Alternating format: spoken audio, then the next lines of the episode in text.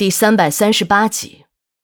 说着，他一个人进了卫生间。等宁主任一关上卫生间的门，张百万得意的笑了。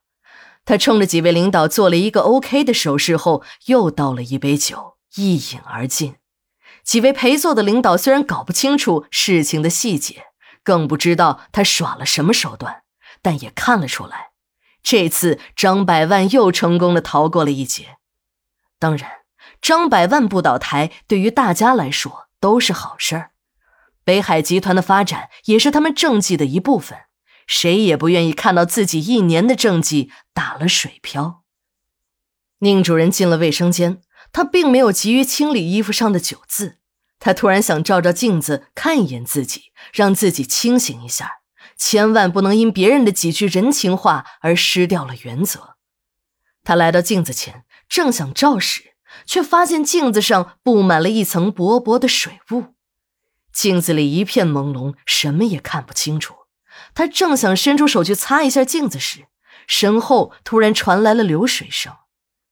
伴着流水声，他下意识的回头一看，就在距离自己不到两米远的地方，一个女人赤裸的站在那里，还在冲着他妩媚的笑着。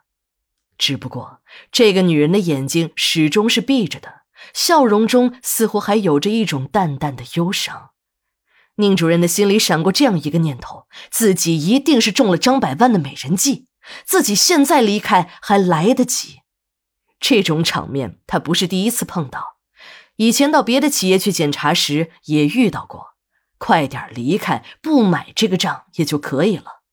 可这一次，他的身体已经不听自己的使唤，不但没有拉开卫生间的门离开，还像着了魔似的向这个女人走去。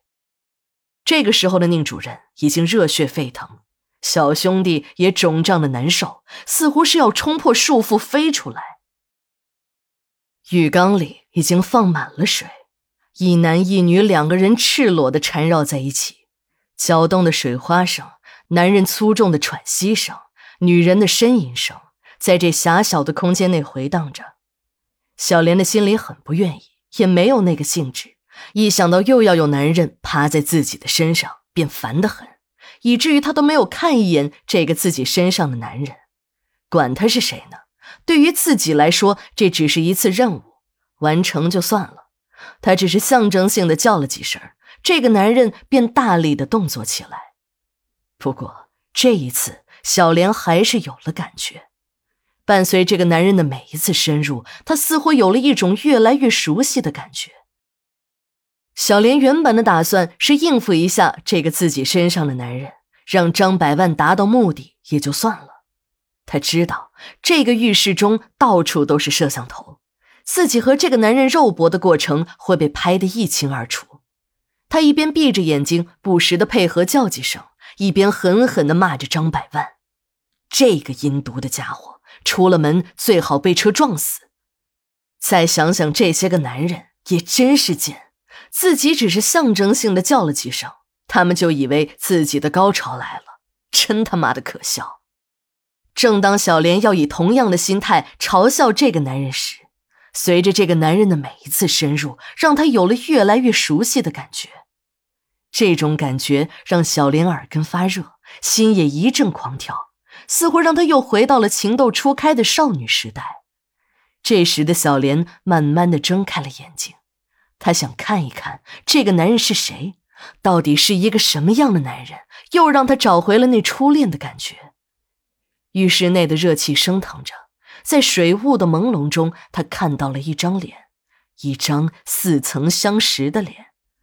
正在这时，这个男人也注意到了小莲在看他。当四目相视，小莲认了出来，这是自己的高中同学小宁。小宁也认出了他。这一刻，时间仿佛停止了。宁主任刚才只顾着兴奋，根本没有来得及看一眼这女人。当他认出小莲时，动作稍微停顿了一下，起初是相对的羞涩，然后便是重逢的喜悦。宁主任又一次紧紧的搂住了小莲，这应该是他的女人，在任何时候，这个女人都应该属于他。这时的小莲也主动的配合起来，感情的强烈交融后，便是肉体极乐的来到。小莲已经很久没有感受到这种快感，这一次她终于找到了。两个人久久的搂在一起，不愿意分开，对视着，两个人都陷入到了深深的回忆中。